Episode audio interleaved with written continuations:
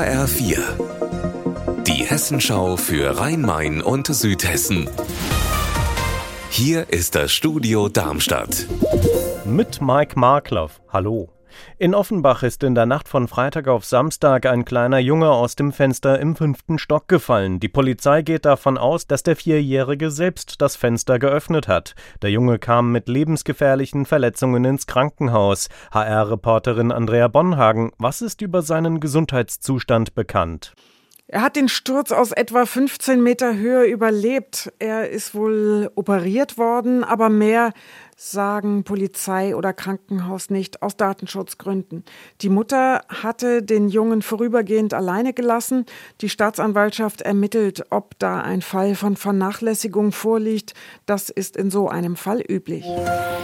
Der Frankfurter Fernbahnhof unter der Stadt, ein Milliardenprojekt. Im Frankfurter Untergrund soll bis 2040 ein 8,4 Kilometer langer Tunnel für Fernzüge samt einem neuen unterirdischen Bahnhof entstehen, unter dem bestehenden Hauptbahnhof. Verschiedene Bündnisse haben aber Zweifel an diesen Plänen. Marie-Katharin Fromm, warum? Die Bahn sagt, dass man durch den Tunnel acht Minuten Fahrzeit spart, weil die Züge nicht mehr wenden müssen. Die würden aber locker fürs Umsteigen draufgehen, sagen Kritiker, wenn man vom oberirdischen Hauptbahnhof runter muss in den Tiefbahnhof.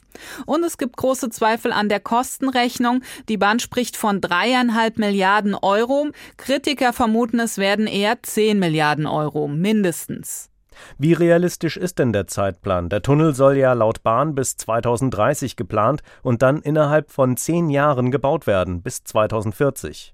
Da gehen Kritiker von frühestens 2045 aus. Wie lange solche Tunnelprojekte dauern können, zeigt ein anderes Beispiel in Frankfurt, nämlich die Verlängerung der U-Bahn U5.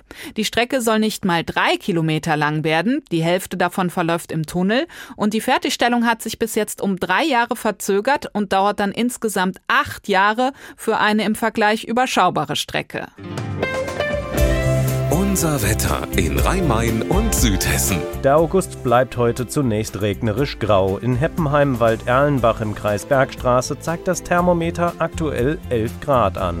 Ihr Wetter und alles, was bei Ihnen passiert, zuverlässig in der Hessenschau für Ihre Region und auf hessenschau.de.